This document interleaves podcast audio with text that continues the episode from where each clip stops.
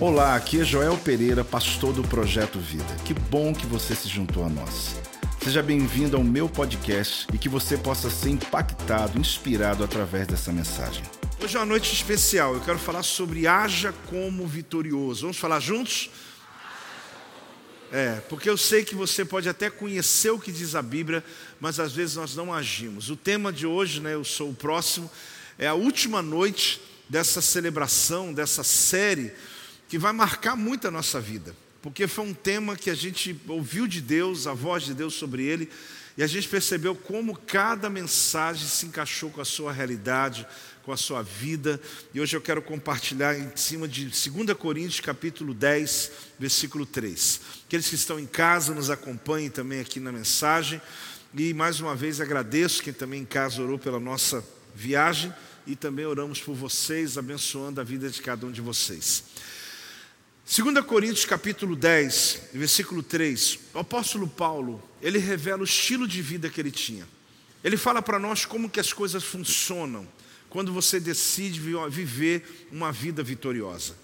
A Bíblia é fantástica porque a gente lê textos hoje que foram escritos há dois mil anos e parece que foi escrito no jornal de hoje para a gente porque tem a ver com aquilo que a gente busca para nós. O apóstolo Paulo, uma frase pequena, ele diz assim: Porque, embora andando na carne, não militamos segundo a carne. Ele está dizendo: embora né, eu possa andar na carne, eu não vou. O que está aqui? Porque, embora está tá um texto grande ali, colocaram todos os versículos juntos. Ok. É, porque, embora andando na carne, não militamos segundo a carne. Essa é a primeira versão, já colocaram todos, mas só para você entender que Paulo está falando sobre o estilo de vida dele. Ele está falando de como ele vivia. Ele diz: Olha, eu ando na carne, mas andar na carne é andar em pecado, andar na carne é viver pecando, errando contra Deus. Não. Ele está dizendo: olha, eu não tenho como fugir dessa carcaça, desse corpo. Eu estou preso em um corpo que me mantém aprisionado, ou seja, e eu preciso me relacionar com tudo que eu vivo. Eu estudo, eu estou na carne, eu estou nesse corpo, mas quando eu vou entrar em alguma batalha, eu não faço na carne. Eu uso as armas espirituais que eu tenho. O que eu quero enfatizar aqui é que o apóstolo Paulo faz uma comparação muito objetiva. Ele assume a humanidade dele. Ele assume o quê? Ele assume, ele diz: Eu sou humano. Quando eu estou comendo, eu tenho corpo, eu preciso alimentar. Quando eu estou estudando, eu estou usando o meu corpo. Quando eu estou correndo, quando eu estou andando. Ele chega a dizer que andar aqui na carne é alguém que está acostumado a fazer o mesmo caminho. Tantas vezes, se colocar uma venda, você anda do mesmo jeito. É alguém que está dizendo, eu repito as mesmas coisas todo dia, e que se colocar uma venda nos meus olhos, eu vou continuar fazendo, porque eu já estou até acostumado a fazer. Só que ele fala da segunda parte da vida dele. Ele fala que quando ele vai militar, quando ele vai guerrear, ele não fazia o segundo a carne. Nas outras versões vai dizer assim: olha, o mundo é sem princípios, é uma selva lá fora. Ninguém joga limpo, mas o cristão nem vive nem age desse modo. A outra versão diz assim: apesar de vivermos no mundo, não guerreamos de forma o quê? Mundana. Ele diz: olha, apesar. Por que, que ele fala apesar? Porque ele diz: eu não tenho como me livrar dessa carne. Eu ainda não tenho como terminar. Então, ele, apesar disso, eu não vivo dessa maneira. E por último, a última versão fala assim: a verdade é que, embora levemos uma vida normal, a batalha em que estamos envolvidos é travada em um nível espiritual. Paulo está nos dando aqui um tesouro. Ele está dizendo para mim e para você de que nós podemos vencer as nossas batalhas desde que utilizemos as armas corretas. Às vezes você está misturando as coisas, nós estamos fazendo o quê? Estamos tentando batalhar no mundo espiritual com o nosso intelecto, com a nossa razão, com a nossa força, com a nossa capacidade. Ele está dizendo: não, eu vivo o dia inteiro utilizando as minhas capacidades humanas, mas quando o assunto é sobrenatural, eu entro no espírito, eu batalho no espírito, na oração, no jejum, na guerra espiritual. Quem está entendendo, diga amém. Então, esse texto é um texto pequeno, que ele está mostrando para nós qual é a nossa posição. Haja como vitorioso. Vamos de novo? Haja como vitorioso. O agir, querido, é você de fato entender a sua posição no reino espiritual.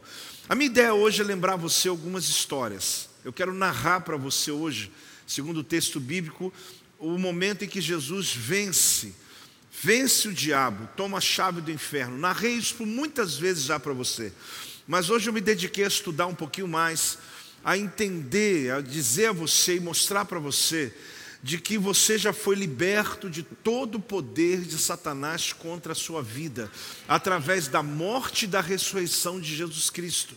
Então eu sei que você, ah, apóstolo, mas eu já sei disso. Mas você tem que se lembrar, quando você está passando um dia mal, quando acontece algo que foge ao seu planejamento de vida, quando a notícia ruim chega, aquela que parece que vai te derrubar, você tem que se lembrar, querido, Jesus já morreu e ressuscitou ao terceiro dia. E essa vitória de Cristo põe você vitorioso sobre todas essas situações e armações do inimigo contra a sua vida. Dá um amém. Então esse texto ele fala o seguinte, que eu tenho que me certificar da condição que eu estou. A gente pode contar com o fato que existem forças malignas, elas são invisíveis, elas são designadas para matar, para roubar, para destruir tudo que Deus construiu para a sua vida. Toda vez que você se expõe à palavra de Deus, você descobre o plano de Deus para a sua vida. Só que às vezes você olha o plano de Deus e olha a sua realidade, é muito comum a gente ver um gap, uma distância, um hiato, né? um, um espaço. Você fala, apóstolo, eu creio aqui que tem um plano de Deus, só que a minha realidade diária às vezes não é segundo o plano de Deus. É claro que muita gente aqui pode já estar vivendo totalmente na sua vida, total o plano de Deus. Mas a grande maioria de pessoas vive distante entre a realidade ou entre a prática e aquilo que é teoria, ou seja, ele sabe o que Deus tem para a vida dele, só que não consegue acessar. O apóstolo Paulo está dizendo que existe uma maneira, e a maneira correta, querido, é você se lembrar sempre qual é a sua posição e agir como uma pessoa vitoriosa, crendo naquilo que a palavra de Deus diz a seu respeito. Quando ele fala sobre andar, eu já lhe disse, né, andar na carne aqui não é pecando. Paulo não está dizendo aqui, eu ando na carne, eu estou pecando todo dia, eu. Não, não. Ele está dizendo que a natureza humana dele, como a minha e como a sua, é como uma prisão que nós temos de relacionar nessa terra com as coisas naturais. Mas ele diz que você pode acessar uma outra dimensão. Quando nós oramos, querido, quando nós cantamos, não só aqui na igreja, porque às vezes a gente consegue só ter uma vida com Deus quando está dentro da igreja, mas você precisa ter uma vida com Deus na sua casa quando você está dirigindo o teu carro, todo o tempo que você tem de, de, de espaço na sua vida, você acessar o sobrenatural porque essas batalhas diárias não são vencidas pela sua força natural. Essas batalhas diárias, elas são vencidas pela força espiritual. Então Paulo está dizendo: olha, eu ando na carne, mas não milito na carne. Eu vivo o dia inteiro como qualquer ser humano, mas quando eu vou fazer algum tipo de enfrentamento, eu não enfrento aqui, eu enfrento no céu. E Deus quer te dar essa chave hoje. Fala assim: Eu sou o próximo. Então, Paulo ele sabia que ele estava trancafiado, trancado dentro de um corpo carnal, que tinha cicatrizes, ele carregava inclusive lembranças de sofrimentos que ele passou. Só que, mesmo vivendo na carne, ele está dizendo: Você pode vencer. Tem três coisas que eu quero te falar hoje. A primeira é que as forças do inferno foram derrotadas, que as forças do inferno foram expostas e que as forças do inferno foram subjugadas. São três coisas que você precisa saber. A primeira dela fala sobre isso. Fale comigo. As forças do inferno foram derrotadas. Vamos falar agora só de uma vez? Um, dois, três. As forças do inferno foram derrotadas. O que, que isso tem a ver lá dois mil anos atrás com a minha vida hoje? O que isso tem a ver com aquilo que eu enfrento no meu dia a dia? O que, que isso tem a ver? Tudo a ver. Porque foi por causa da morte e ressurreição de Jesus que quando você ora em nome de Jesus, que quando você clama pelo poder de Deus, algo acontece no mundo espiritual a teu favor. Existe uma batalha, querido, contrária a todo o plano de Deus na sua vida. Você não precisa ser crente ou não crente, essa batalha acontece todo o tempo. Satanás, com seus demônios, atua para poder todo o tempo fazer que você desista, que você desanime, que você não acredite na vida, na felicidade, no casamento, na família, ou qualquer coisa que Deus planejou para nós. É uma opressão diária. É como se você tivesse toda a volta sempre uma pressão contra você. Mas a Bíblia está dizendo que quando você ora, quando você clama, Deus move anjos do céu a teu favor. E exatamente isso que aconteceu quando Jesus, ele venceu na cruz do Calvário. Qual foi a ação de Jesus? A Bíblia fala que ele despojou, ele fez o quê? Ele despojou a autoridade de Satanás. Ele tirou todo o poder de Satanás legal. Só que o diabo, o inferno, age como um criminoso que não obedece às leis. Ele continua agindo contra o homem, contra a mulher, contra os filhos de Deus, até que alguém levante a voz e o repreenda. Se não houver uma voz de autoridade, ele veio para matar e destruir. Todo tempo existe uma artimanha, 24 horas contra a sua vida.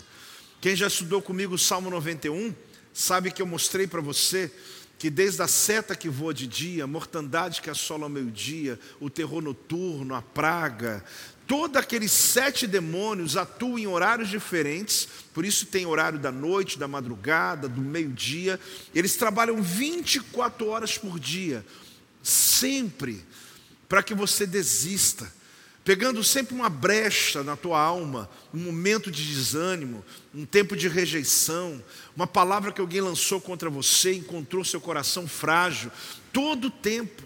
É uma ação demoníaca todo o tempo. Por quê? Porque ele age ilegalmente. Jesus na cruz do Calvário, quando ele ressuscita, ele despojou, ele tirou toda a legalidade do diabo contra você, só que enquanto você não levantar a tua voz e não agir como vitorioso, ele vai cirandando a sua vida. Mas você é o próximo a vencer, porque Jesus já o venceu. E quem é o próximo? Como que eu tenho essa certeza? Aqui entra na palavra o seguinte: que eu não posso ser uma vítima. Aliás, não tem vítima, não tem coitado. Fala, eu sou vitorioso. Você sabe que às vezes nós atraímos para a nossa vida, a partir das palavras que nós liberamos, exatamente essa condição de vítima, de fraqueza, de que eu sou um coitado, que eu preciso de ajuda. Você tem que entender que Satanás não é uma força que estamos tentando derrotar. Satanás é uma força que já foi derrotada. A gente começa às vezes a, a, a, a, entrar nas nossas batalhas e a gente vai orar pensando assim: eu tenho que vencer o inferno.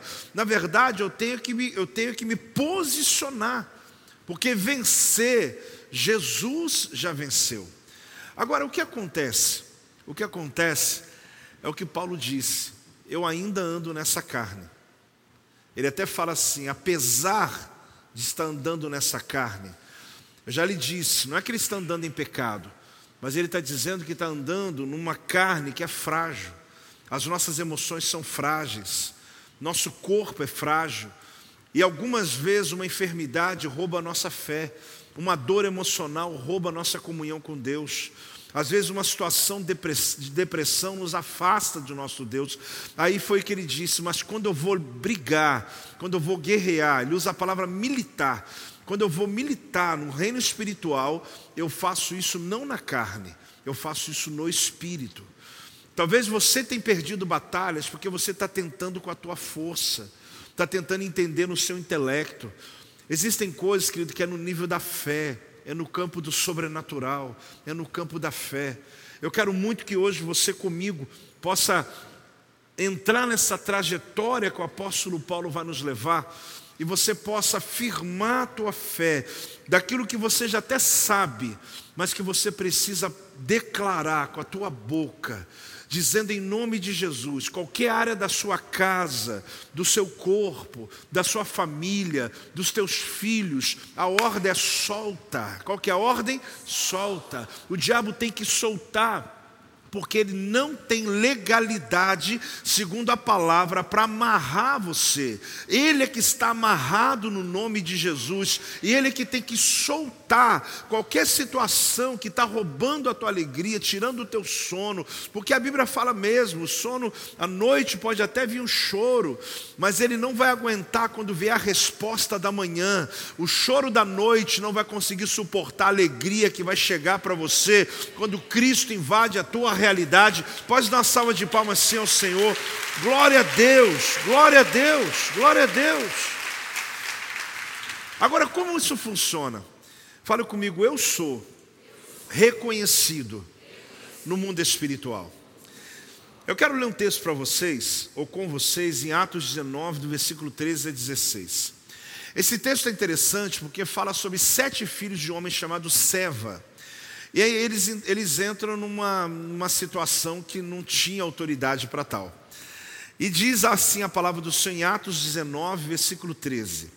E alguns judeus exorcistas ambulantes tentaram invocar o nome do Senhor Jesus sobre possessos de espíritos malignos, dizendo: Esconjuro-vos por Jesus, a quem o quê?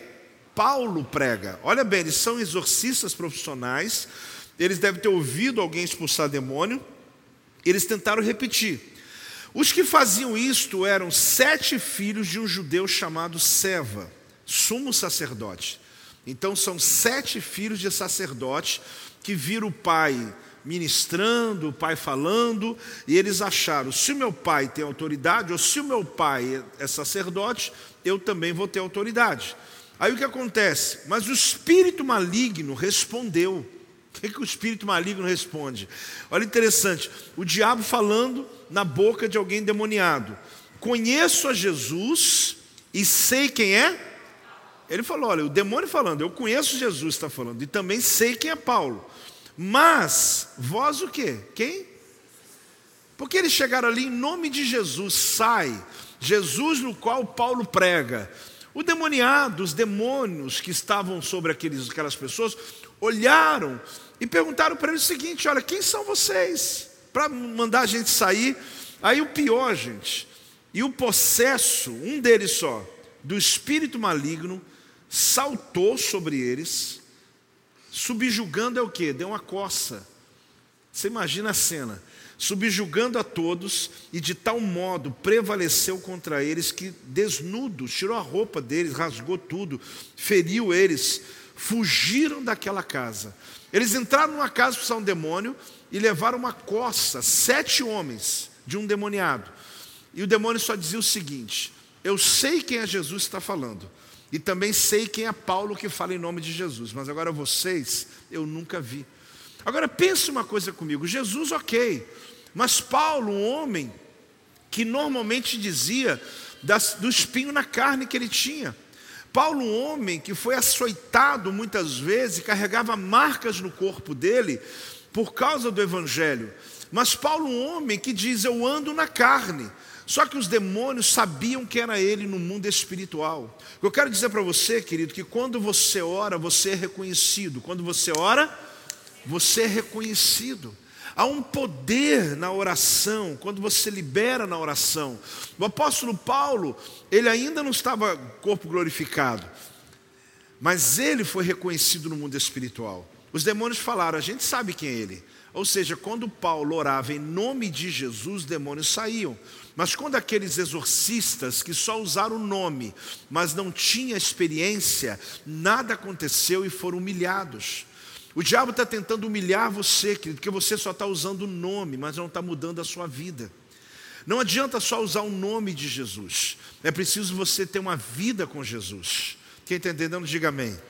Às vezes você está tentando mudar de vida utilizando princípios da Bíblia, mas você não teve uma experiência real com Jesus.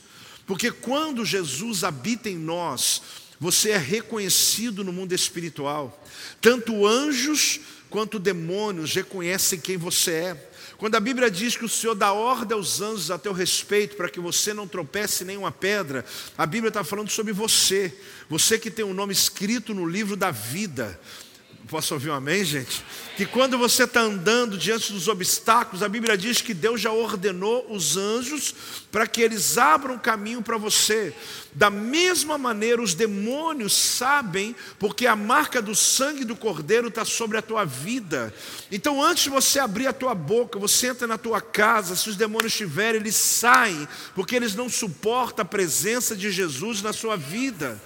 Então não adianta só você abrir o Salmo 91 na porta da tua loja, não adianta você abrir um texto na porta da sua casa, ou colocar lá uma menorá na sua estante, não vai resolver o problema. Você precisa dizer: Jesus, tu és o Senhor da minha vida, Espírito Santo, tu que habita em mim, onde eu entrar, a luz vai brilhar e as trevas vão sair no nome de Jesus.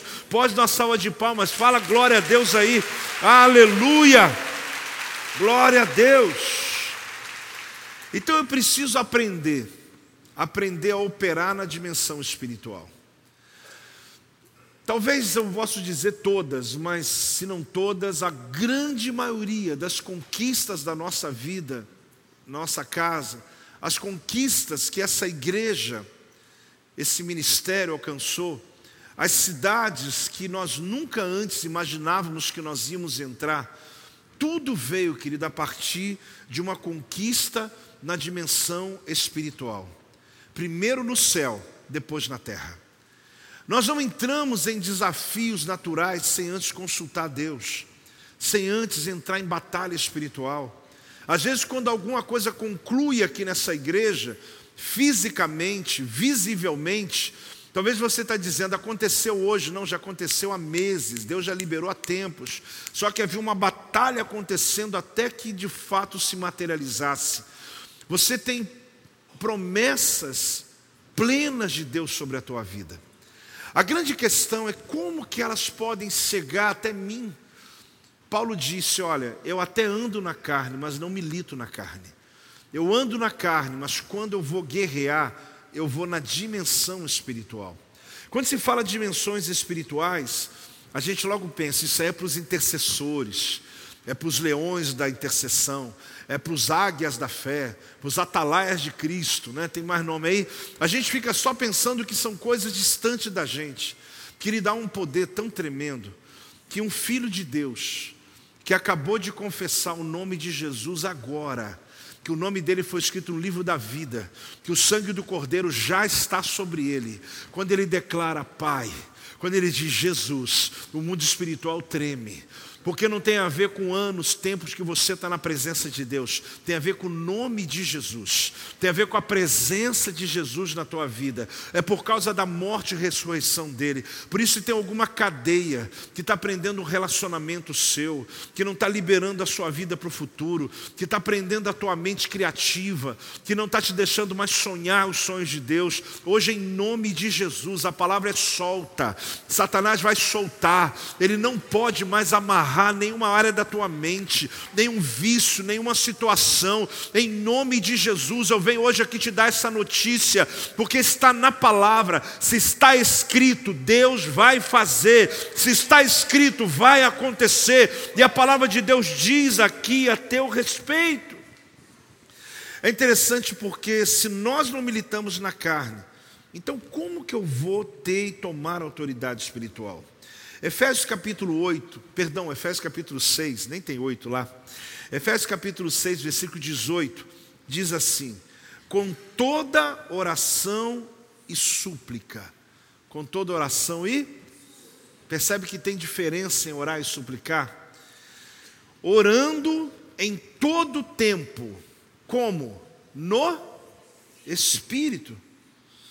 E para isso, vigiando com toda perseverança, de novo, e súplica por todos os santos. O apóstolo Paulo, de novo, ele está escrevendo aqui aos Efésios, ele está falando sobre andar na dimensão espiritual. O termo aqui é o que? Orem todas as vezes que houver oportunidade. Vamos juntos? Orem todas as vezes que houver oportunidade. Eu não tenho tempo para orar. Não, você não quer orar, porque você tem tempo para tanta coisa. Você tem tempo para tanta coisa. Quantas coisas você faz durante o dia? E você arruma tempo. Se preciso, dependendo do assunto, você acorda uma hora mais cedo e faz, porque você tem compromissos com a tua vida. Mas por que, que orar não é parte da vida cristã? Por que, que muita gente só ora quando vem na igreja? Por que, que muitas pessoas só oram quando está passando por um problema difícil? Eu não estou lhe criticando, eu estou lhe despertando aqui hoje. É tão poderoso, querida, a oração. A oração pode virar uma chave na tua vida. A oração pode adiantar uma circunstância que demoraria uma semana, um mês, e Deus fazer se adiantar e se encontrar com você.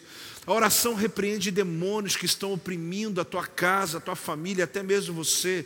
A oração muda a atmosfera do ambiente que você está, tão pesado, mas que quando você vai lá no banheiro da tua empresa e fala, deixa eu orar, que às vezes não tem outro lugar, né, não tem outro ambiente, você começa a orar dizendo, Deus, muda o céu deste lugar, acredite.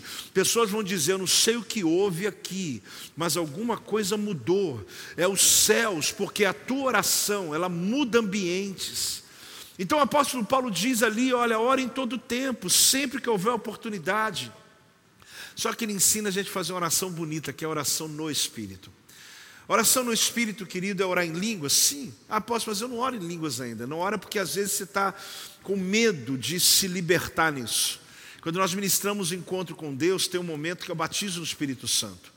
A gente acredita que todas as pessoas que estão ali foram batizadas no Espírito Santo. Só que a manifestação de cada um é diferente. Talvez uma pessoa receba o batismo do Espírito Santo assim, olha. Aí você fala, apóstolo, não acredito. Porque tem que ter barulho, tem que bater o pé no chão, tem que dar aquele giro, tem que dar o. Não. Porque às vezes uma pessoa tem a maneira dela receber. Só que quando você é batizado do Espírito Santo, você recebe o dom de línguas. E às vezes você tem receio de orar em público. Mas você pode ir lá no teu quarto, fechar a porta e começar a orar ao Senhor, normal. Mas você vai perceber que vai vir na tua mente orações em línguas, ore. Mas se não vier, então ore mesmo em português. Quando você está dirigindo o teu carro, ore em silêncio. Quando não tiver ninguém próximo de você, você está ali dentro de um, de um ônibus, ou está andando na rua, está fazendo sua caminhada. Você está ali, Deus, em nome de Jesus, eu estou clamando aqui por algo e começa a orar. A Bíblia fala, ore em todo tempo, ore em todo tempo tempo, todo tempo, todo tempo. Você vai perceber que você vai ter um estilo de vida. Você vai começar a perceber que, como a tua comida que você tem fome, você vai ter fome da oração, você vai ter fome de Deus, você vai falar: tem alguma coisa faltando na minha vida. Apóstolo, eu gosto de orar quando eu vou dormir, só que você dorme, então muda o horário, muda a estratégia. Porque às vezes você ora dois minutos já cai no sono. Então, ora quando acorda, não tem uma métrica, tem o teu momento com Deus. Mas hoje eu quero te falar sobre isso, querido. Se você souber o poder que tem quando você ora por uma causa antes de querer agir, você nunca ia sair da sua casa sem orar. Quando vê uma notícia sobre alguma coisa que você fala, meu Deus, hoje às duas da tarde eu tenho uma audiência. Duas da tarde, então eu vou agora já orar e pedir ao Senhor para mandar o anjo na minha frente. Quem crê nisso, irmãos? É o campo da fé, é a dimensão espiritual, é acionar o mundo espiritual. Tantas coisas que às vezes eu até repito aqui, natural, né? Alguns, ah, apóstolo já falou isso um dia ou outro, mas a gente sempre tem novas ovelhas chegando, novos filhos, novas famílias, e às vezes eu gosto muito que você conheça a nossa história. E quantas vezes as conquistas que nós alcançamos nesse ministério, elas foram a partir de um ato profético, de uma intervenção, de um jejum, querido, de uma convocação geral de 21 dias de jejum. 12 horas adorando, é 40 dias, ou tempos de campanhas de oração, sete noites de culto, ou manhãs de oração, são dezenas de ações que nós já fizemos. Fazemos quando tem lutas e fazemos quando também não tem. Mas quando nós tínhamos ou temos uma decisão muito importante, nós convocamos um jejum.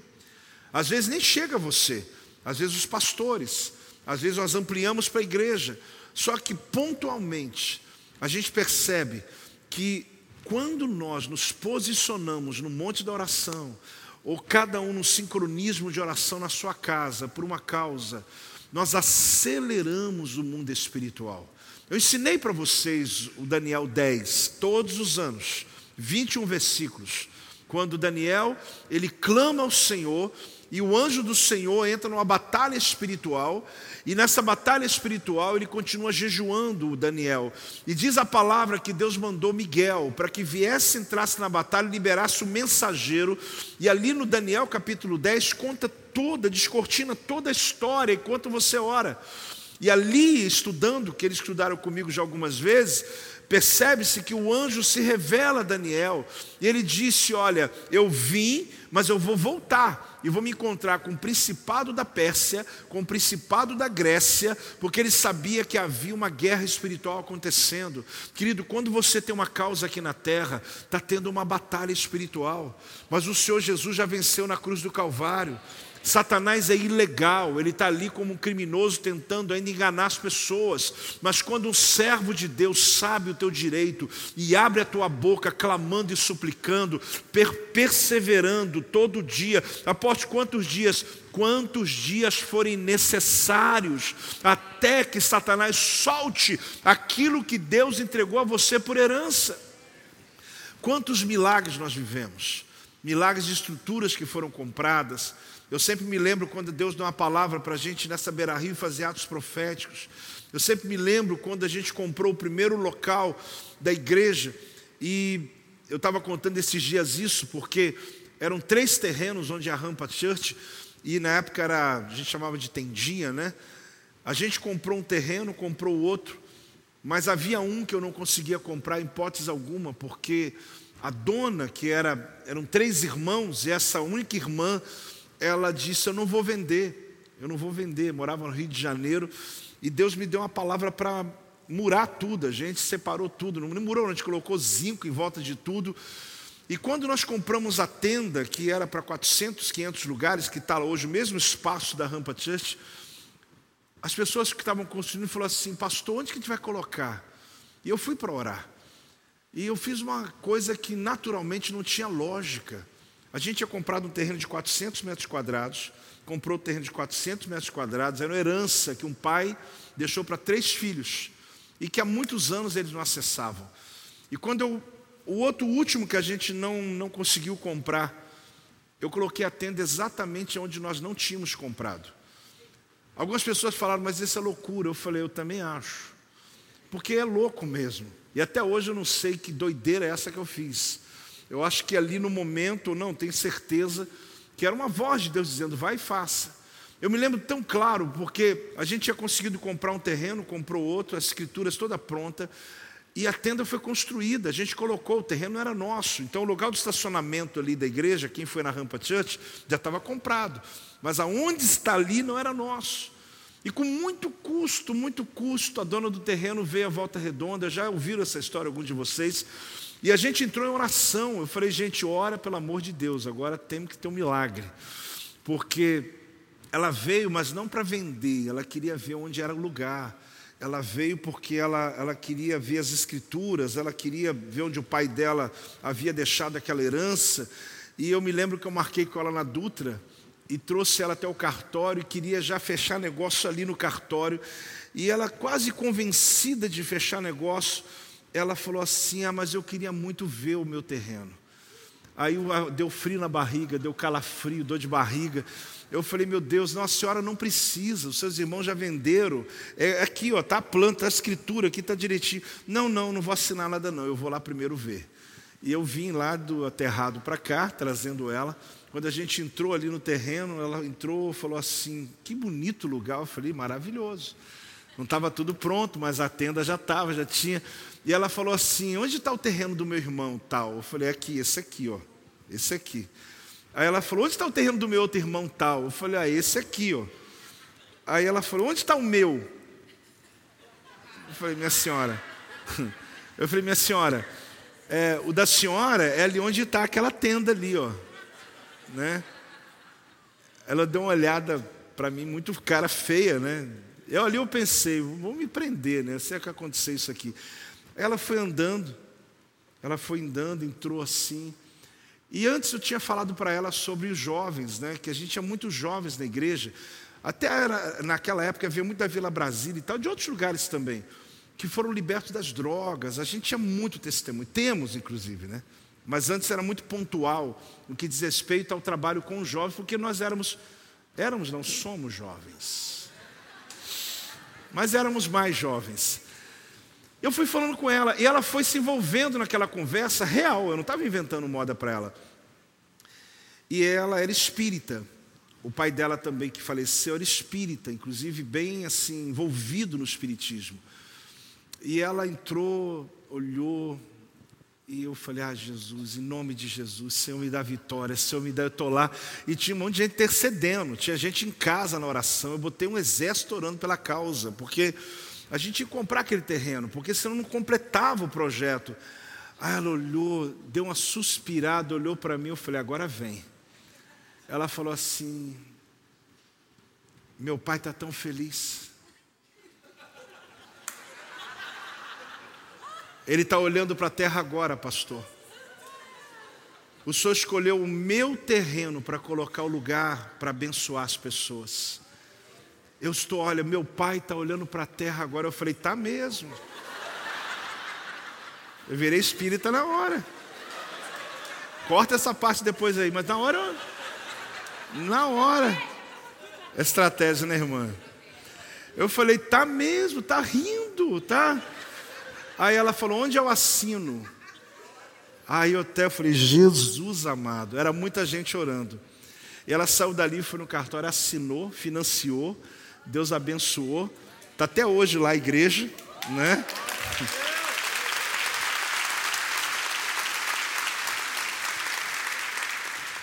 Eu não estou mandando você fazer o que eu fiz, porque para cada pessoa Deus tem uma maneira de trabalhar. Mas o que eu quero dizer para você que as coisas do reino espiritual se discernem espiritualmente. Existem conquistas que nós não alcançamos por medo, por falta de convicção, por achar que nós não podemos ultrapassar níveis espirituais.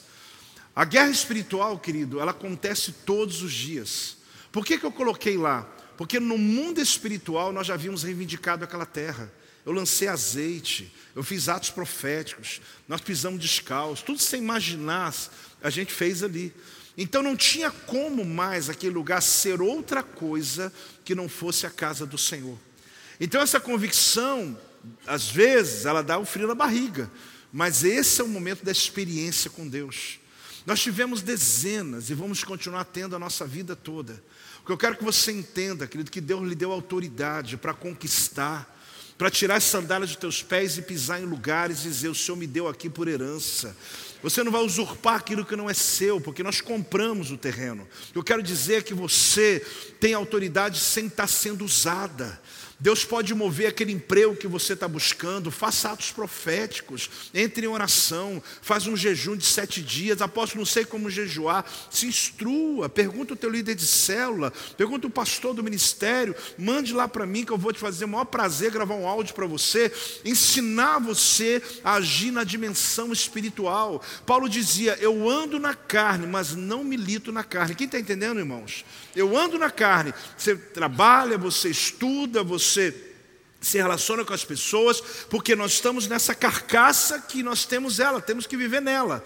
Mas quando eu entro em batalhas, eu não vou vencer no meu intelecto, eu não vou convencer na minha inteligência, eu vou entrar em guerra e vou dizer: Deus, o Senhor me deu essa palavra por herança. Ah, mas eu quero ter um filho, então ore por isso. Ah, Senhor, eu quero ter algo, eu quero alcançar esse emprego, eu quero alcançar essa promoção. Entre em batalha espiritual. Você não tem que brigar com pessoas, usurpar usurpar lugar de ninguém. Deus tem um lugar para você, Deus tem a bênção para você. Dá outra glória a Deus aí, dá outra celebração aí, em nome de Jesus. As forças do inferno foram expostas. Vamos falar juntos? As forças do inferno foram expostas. Eu quero ler para vocês um texto, também algumas versões, que é Colossenses 2,15. Esse é um texto também muito importante, Eu já narrei ele muitas vezes em minhas mensagens, porque tem algum momento que prego, às vezes eu me lembro e trago essa cena que diz assim: E despojando os principados e as potestades, publicamente os expôs ao desprezo, triunfando deles na cruz. Olha a próxima versão. É o mesmo versículo em outras Bíblias, né? Ali ele desapossou todos os tiranos espirituais do universo de sua autoridade o quê? Falsa. E os obrigou a marchar humilhados pelas ruas.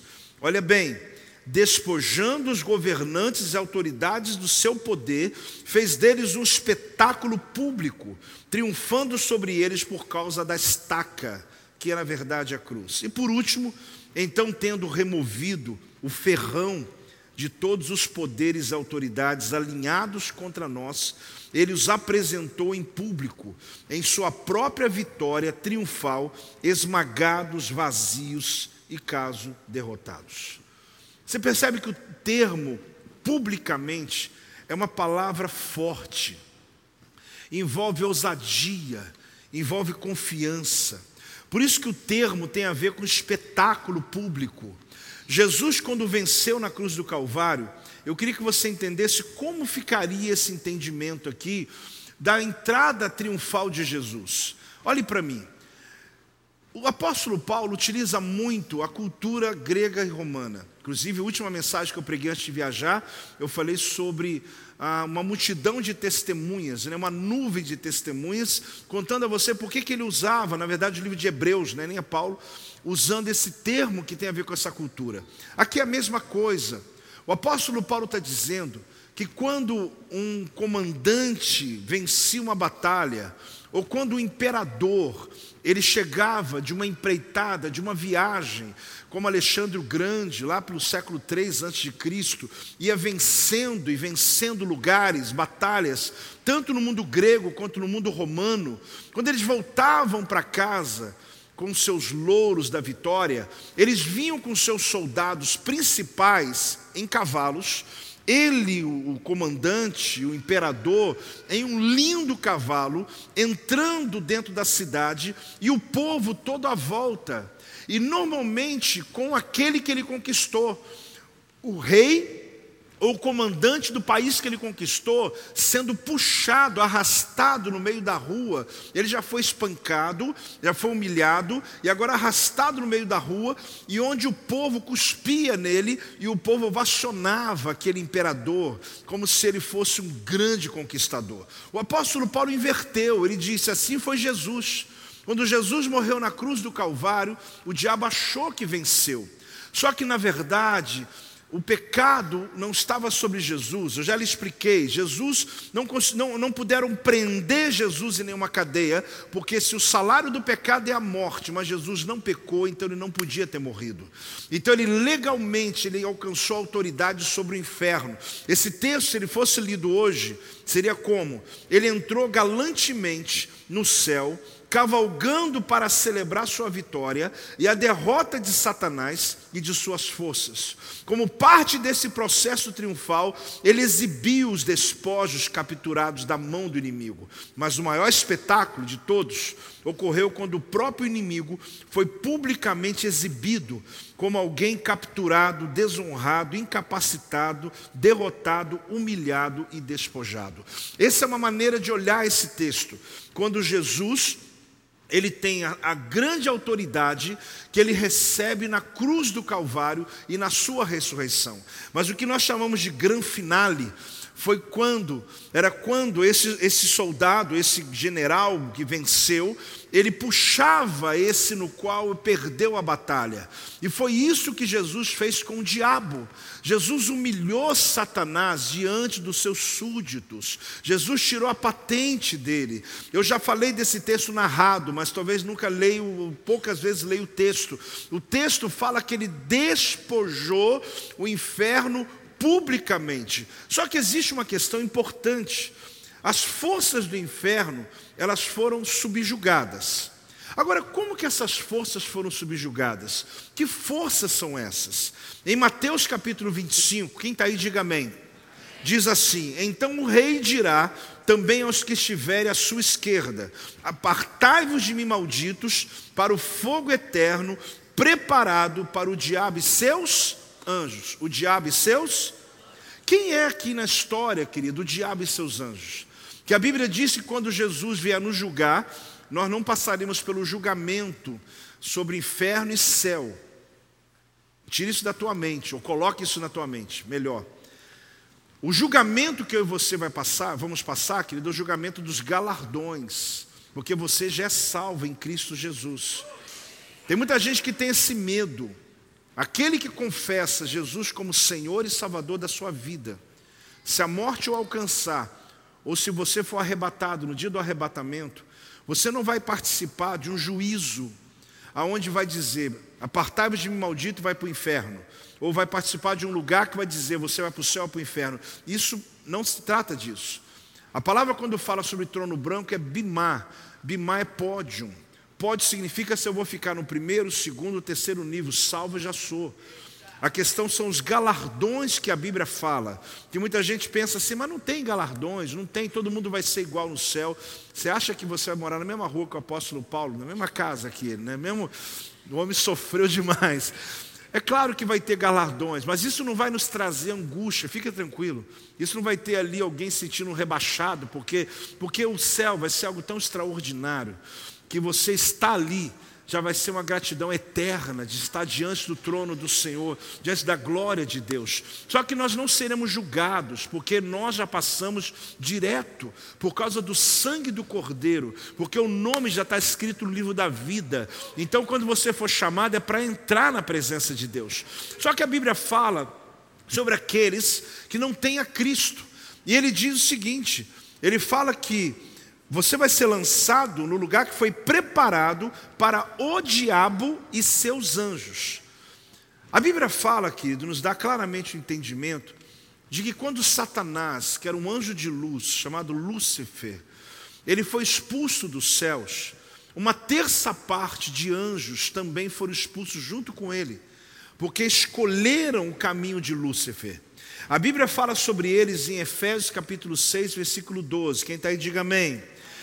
Diz como? Porque a nossa luta não é contra o sangue e a carne, e sim contra principados, potestades, dominadores desse mundo tenebroso, contra as forças espirituais do mal nas regiões celestes. Então, os demônios chamam demônios dos ares foram os que foram expulsos com Satanás. Existe um lugar separado para Satanás e seus anjos, aqueles que caíram junto com ele. Só que a gente às vezes confunde, por quê? Porque os demônios pertencem a uma outra classe do reino das trevas. Eles não fazem parte dessa incursão que são principados, potestades, dominadores desse mundo tenebroso, ou dominadores territoriais, que fazem parte de uma casta de demônios que atuam segundo o governo do inferno. Esses, a Bíblia fala o quê? Que eles serão lançados para um lago, para um lugar. Mas fala sobre demônios que agem, impulsionam, movem sobre as pessoas. Que são os demônios que ocupam corpos. Principado, querido, não possui ninguém. Potestade não possui ninguém. Esses anjos caídos não entram no corpo das pessoas. Mas sim são demônios de casta pequena que, na verdade, eles agem, como a gente vai ver na Bíblia, né? Momentos que pessoas ficaram endemoniadas, ficaram possuídas, e você não vai dizer expulso um principado. Por quê? Porque eles agem em governos, eles agem em territórios, eles agem em famílias, eles atuam em políticas, eles atuam na economia, eles atuam na educação, eles influenciam com regências, dominando pessoas nesse aspecto. Só que a Bíblia fala que quando nós oramos, quando nós clamamos o poder do Senhor, existe uma autoridade onde essas forças do inferno, elas foram subjugadas. Por quê? Porque Jesus, ele entrou no inferno, ele tirou a autoridade de Satanás dos principados, das potestades, dos dominadores territoriais e amarrou os demônios e os prendeu. Por isso, toda ação do diabo contra a sua vida é ilegal. Você tem que se lembrar disso, querido. Quando a opressão vem, repreenda. Quando Satanás vem contra a sua casa, repreenda. Você declara, solta em nome de Jesus, ele tem que soltar. Você declara, está amarrado em nome de Jesus, ele vai ficar amarrado. A tua palavra tem poder no reino espiritual. Não é por causa de você, eu já lhe disse, é por causa do poder de Cristo que habita dentro de você. Hoje o que eu quero te ensinar na última noite, eu sou o próximo, é dizer para você que Jesus ele venceu o inferno, ele tomou autoridade sobre o inferno, e ele está dizendo: você é o próximo que também tem o mesmo nível de autoridade por causa da vitória que nós temos em Cristo Jesus. Se você recebe essa palavra, se expresse bem alto, dá um glória a Deus em nome de Jesus. Glória a Deus em nome de Jesus. Então o que aconteceu foi uma grande festa. Jesus ele entra na sua majestade, como um general entrava, vencedor, e ele então ocupa esse espaço, ele toma a chave do inferno, ele despoja, despojar é tirar a autoridade, é tirar a roupa, é tirar a patente, é tirar a força, é tirar toda a legalidade. Então, toda vez que Satanás blefa, toda vez que ele mente, porque ele é o pai da mentira. Ele treinou, ele está pelo menos mais de dois, três, quatro mil anos treinando. Então, quando você diz, apóstolo, mas por que, que ele vem tão forte? Porque ele é milenar. Ele não é onipotente, mas ele é milenar. Ele não é onisciente, ele não entra dentro de você e olha a tua consciência, ele não sabe o que você está pensando agora, mas ele tem condições de quê? De discernir o que você está falando. Por isso, querido, quando abrir a tua boca, haja como vitorioso, para de agir como vítima, para de agir como um derrotado, para de contar a tua história triste comece a contar a tua história de vitória. Para de começar a achar que tudo vai dar errado na tua vida. Eu estou lhe falando com toda honestidade, dá uma virada na sua casa, no seu casamento, na sua vida, na sua vida financeira. Comece a pisar e colocar o diabo como estrado dos teus pés. O lugar dele é debaixo dos teus pés. A geografia dele não é acima de você. A geografia dele é subjugado por você. Não tenha medo quando você orar e dizer Satanás sai em nome de Jesus. Não tenha medo quando você sentir uma opressão entrando na tua casa e você em nome de Jesus eu chamo a existência agora a presença de Deus nessa casa. Demônio não suporta o poder de Deus. Quando você chegar na tua empresa, ah, mas está tendo luta, falência, problema financeiro, chega antes dos seus funcionários, abre a porta e comece a profetizar, faça atos proféticos profético, derrama azeite, ah, faça algo no reino de Deus, lute na dimensão espiritual. Nós vivemos na carne, mas não lutamos na carne. Nós vivemos nesse mundo natural, mas o mundo acha que as armas que nós usamos é a mesma que eles usam. Seus amigos de trabalho, eles acham que você usa a mesma arma que ele usa. Às vezes, pessoas que estão à sua vizinhança acham que você utiliza do mesmo jeito que eles usam. Você não, você não batalha nesse mundo. Teu inimigo não são pessoas, não é o teu parente, não é o teu patrão, não é teu amigo de trabalho, não é o concorrente. O teu inimigo está na região espiritual. Quando você identificar isso, você vai ver as portas se abrindo, as portas se abrindo, o reino de Deus dizendo sim para você e os demônios fugindo, porque há poder no nome de Jesus. Se ponha de pé em nome de Jesus. Dá uma salva de palmas bem alto. Arranca aquele glória a Deus poderoso. Aleluia! Aleluia! Graças a Deus. Quando você olhar no espelho, querido, não importa a estratégia demoníaca contra a sua vida. Você não vai ser derrotado. Quando você olhar no espelho, você fala, você não vai ser derrotado. Ah, apóstolo, mas tem dia que é difícil. Claro, Paulo disse: Eu estou nesse corpo ainda, eu estou nessa carcaça que cansa, que se emociona, que às vezes se distancia de Deus, que sente desejos, alguns deles que se afastam você de Deus. Paulo sabia disso. Paulo assumiu a humanidade dele. Ele falou: Olha, eu, apesar de andar na carne, ou seja, apesar de andar com limitações, andar eu já te expliquei no grego, significa fazer um caminho todo dia o mesmo, o mesmo, o mesmo, a ponto de colocar uma venda nos seus olhos, você faz ele de novo, porque é a rotina, ele está falando, apesar da minha rotina ser na carne, eu trabalho, eu vejo pessoas, eu como, eu, eu acesso o mundo natural, mas eu não sou um homem que batalho na carne. Quando eu tenho uma questão na minha vida, eu vou para o reino espiritual. E o que ele está dizendo é que você precisa fazer o mesmo que ele fez. Amém, igreja? Porque às vezes você está brigando com gente, você está tendo estresse com pessoas, você está até pecando porque você está deixando a tua alma cirar, tua mente está ali ativando, ativa demais. E sabe o que acontece, gente? Isso rouba a tua alegria de viver. Isso começa a mover no casamento. Isso rouba a alegria da casa. Tira o prazer de se assentar à mesa. Tira a tua motivação de vir a um culto como esse hoje. Tira a tua alegria de buscar Deus. Eu sei que você pode ter muita ocupação com os seus problemas, mas se você começar a orar, você vai perceber que vai diminuir a ocupação com os problemas, vai aumentar seu tempo com Deus. Porque Deus gosta da gente perto dele. Deus tem saudade da gente, acredite nisso. O Espírito Santo, o relacionamento que ele tem conosco é de amor. Ele geme com gemidos inexprimíveis por nossa causa. Eu vou usar um termo humano sobre o Espírito Santo, mas é uma maneira de você entender. O Espírito Santo tem ciúmes de você. Ele tem ciúmes. Quando você se afasta dele, porque você está tão envolvido que a tua carne, a tua alma, a tua mente está tão ativada só no problema, só nas coisas. Ele tem ciúmes de você, porque ele gosta quando você se aproxima.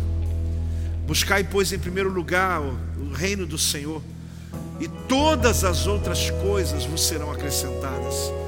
É possível viver uma fé viva, gente. É possível viver um evangelho verdadeiro. Paulo não está dizendo que ele está fora desse corpo. Ele disse: Não, eu ando na carne.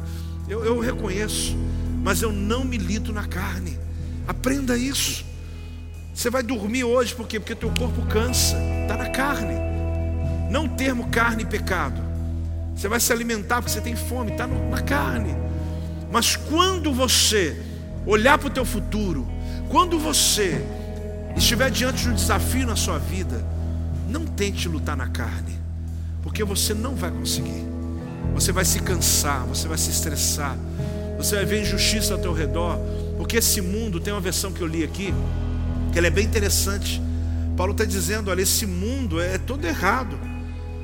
Só que a gente, irmãos, a gente não sabe. Olha, ele fala assim: ó, esse mundo é sem princípios, é uma selva lá fora, ninguém joga limpo, mas o cristão nem vive, nem age desse modo. É a versão da Bíblia, a mensagem. Você entendeu isso? Não adianta você querer jogar o jogo desse mundo. Nós somos dos filhos da luz, nós não sabemos. A gente vai perder, porque eles são especialistas, as pessoas passam por cima da gente. Quando eu falo pessoas, não estou julgando ninguém lá fora, estou julgando o sistema. O sistema, o que, que ele faz? Faz as pessoas fazerem injustiças.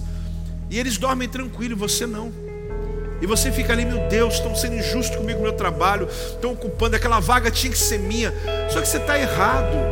Você tem que parar com essa tua briga aqui. Você tem que entrar na sua briga aqui, ó. E entrar no mundo espiritual e dizer: Eu sou filho de Deus e estou entrando agora. E eu chego agora, debaixo do sangue do Cordeiro. Eu quero reivindicar aquilo que Deus me deu por herança. Deus me deu a bênção de sustentar minha casa. Deus me deu a benção que sobre a minha mesa vai ter o melhor para que meus filhos como o melhor. Não é para ostentar nem por vaidade, é porque eu tenho promessa de Deus.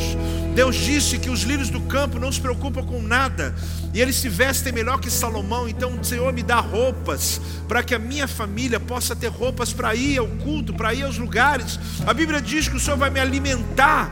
Eu sou um filho de Deus entrando na presença de Deus. Eu não vou brigar com meu chefe, não vou brigar com uma pessoa, não vou brigar com ninguém. Eu vou sair dessa briga. Eu não vou ficar aqui no meu direito, estão sendo injustos comigo, estão pisando em cima de mim. O mundo é assim, meu irmão. O mundo é assim, não tem jeito. Só que você vai entrar na presença.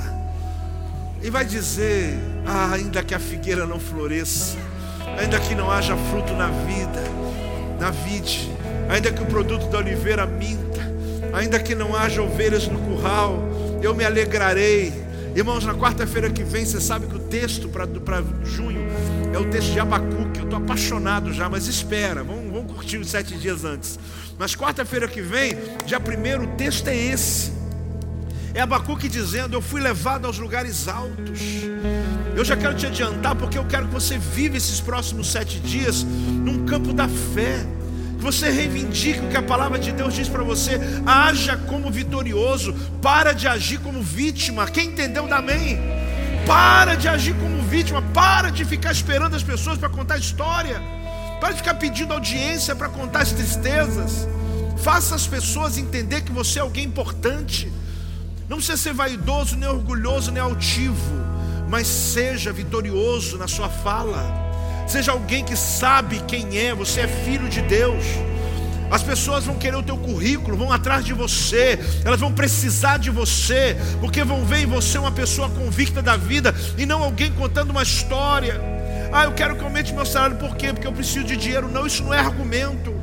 Isso não muda, ninguém vai aumentar seu salário por isso vai aumentar porque Deus te dá uma expertise, uma inteligência, uma ideia. Deus te dá uma condição emocional de suportar problemas que ninguém onde você trabalha suporta. E ali Deus vai te dar condições de subir a lugares mais altos, de ter salários mais altos. Eu estou falando sobre isso porque Deus está mandando falar. Talvez tenha alguém dizendo aí: eu preciso romper. Deus te dá essa condição. Para de ser vítima da sociedade. Para de tentar as pessoas ter pena de você. Você não é digno de pena nenhuma. Você é o filho do Deus Altíssimo. Que quando você ora, o inferno cai, demônio se ajoelha, porque você está em nome de Jesus, em nome de Jesus, em nome de Jesus. Aleluia! Este é o meu podcast. Você pode acompanhar meus conteúdos diários no Telegram e as mensagens completas no meu canal do YouTube. Não se esqueça de me seguir no Instagram. Compartilhe essa mensagem com outras pessoas e lembre-se: quem se adianta, governa.